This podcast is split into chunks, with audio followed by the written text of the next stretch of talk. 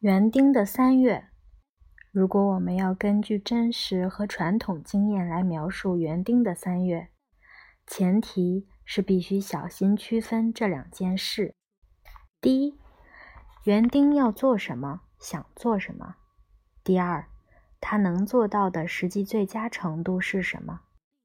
第一点，园丁清楚自己迫切期待的是什么，他期待的不过是扫除云山的枯枝、犁地、施肥、开沟、挖土、翻土、松土。耙地、整地、浇水、分株、剪枝、整形、种植、移栽、绑藤、追肥、除草、牵秧、播种、清扫、修剪、驱赶麻雀和乌鸦、嗅闻土香、用手指挖出幼苗、为雪莲花绽放而欢呼、擦掉满身的汗水、伸展一下腰杆。狼吞虎咽般进食，怀抱铁签入眠，与云雀一同早起，赞美阳光和雨露，轻抚坚韧的花芽，触摸入春以来接的第一个老茧和水泡，并祈祷从今往后能一直过着充实、勤劳和幸福的园丁生活。第二点，除此之外，他还是会因为土壤总是硬邦邦的，或是又被冰霜冻上了而破口大骂。要是花园里大雪覆盖，他就会像笼中的困兽一般躁动不安。他坐在炉火前应付感冒，还得去看牙医，法庭也在传唤他前去。还要顺路拜访姑妈、重孙以及唠叨不停的老祖母。眼看三月一天天过去了，都怪这该死的天气，还有各种麻烦、意外和倒霉事。要知道，三月本该是花园中最忙碌的时节，我得为即将到来的春天做好准备。没错。只有当一个人成为园丁时，他才会切身体会到那些陈词滥调的俗语是多么正确。例如“苦涩寒冬”“北风呼啸”“恐怖黑霜”等诸如此类的诗意诅咒。而园丁还有更诗意的表达方式，例如他会说：“今年的冬天。”冷得真操蛋，真狗屎，真混账，真他妈见鬼，真是个畜生。与诗人们不同的是，他不仅诅咒北风，还会臭骂暴怒的东风。比起阴险狡诈的黑霜，他倒是很少咒骂肆虐的暴风雪。他倾向于使用具有画面感的表达句式，例如。腐朽的冬日正在春天面前负隅顽抗，并且他会为在这场战役中帮不上任何忙、无法手刃冬日暴君而深感惭愧。要是他能拿起锄头、铲子，或是刀枪剑戟，他一定会全副武装，一路大喊着胜利的口号奔赴战场。然而，他什么也做不了，除了每晚守在收音机旁关注最新的天气预报，口里咒骂着来自斯堪的纳维亚半岛的高气压，或是冰岛上空的强烈气流扰动。对于风是从哪儿来的，我们园丁可是一清二楚。对我们园丁而言，那些广泛流传的谚语也很可信。我们依然相信，圣马蒂亚二月二十四日破冰。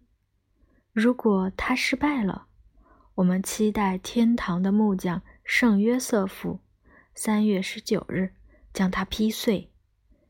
我们知道，在三月大家依偎在炉火旁，而且我们相信那三位冰雪圣人的存在。相信春分昼夜的等长，相信梅达尔的头巾，以及其他类似的预言。从中，我们不难发现，从上古神话至今，人类已经积累了不少坏天气的经验。没有人会感到惊讶。如果听到有人说，在五月的第一天，屋顶的积雪会融化。或是圣若望涅波穆克日，你的鼻子和手会冻僵的；或是，在圣彼得和圣保罗日，让我们带好披肩；再或是，在圣西里尔和圣梅特霍特一日，池里的水会结冰；再者。在圣瓦茨拉夫日前一个冬天会结束，下一个冬天会降临，等谚语。总之，这些谚语多描述的是令人不快的坏天气，而我们园丁虽然每年都会经历这种恶劣天气，但他们还是一如既往的期盼和拥抱春天的到来。这一点。绝对是人类无可救药的乐观精神的最佳佐证。如果一个人是个园丁，那么他多半是个喜欢追忆似水年华的人。他们不仅年纪大，记性也差。每年他们都会说，从不记得有过这样的春天。如果天有点冷，他们会嘟囔：“有一次。”我记得是六十年前，那个春天可暖和了，紫罗兰在圣烛节就开花了。可要是天气稍微暖和了一点，他们又会声称从没有经历过这么热的春天。有一次，我确定是六十年前，我们在圣约瑟夫日出门还得坐雪橇。总之，从这些老家伙们的证词中，我们可以得出这样的推断：天气向来是琢磨不定的。对此，我们完全是束手无策。没错，一点忙也帮不上。现在已经是三月中旬了，风冻的大地上冰雪犹存。上帝呀！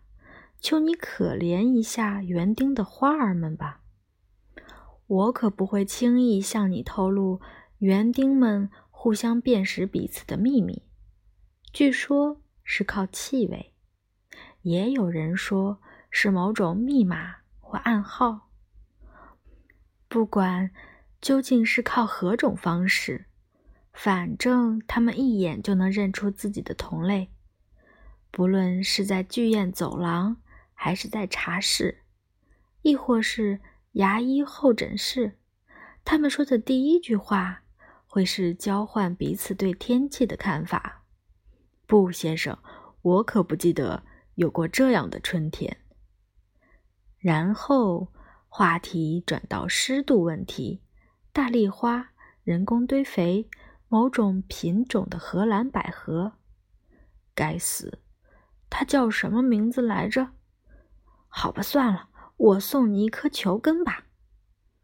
再到草莓，美国园艺目录，去年冬天的损失，再到蚜虫、紫菀以及其他话题。表面上看，他们不过是两位在剧院走廊上一边抽烟一边闲聊的男士，而在真实的灵魂深处，他们是两个扛着铲子。和水桶的园丁。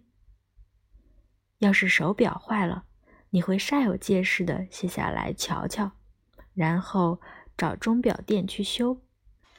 要是有人的汽车抛锚了，他会掀开引擎盖，装模作样的检查一番，然后叫人拖去维修站。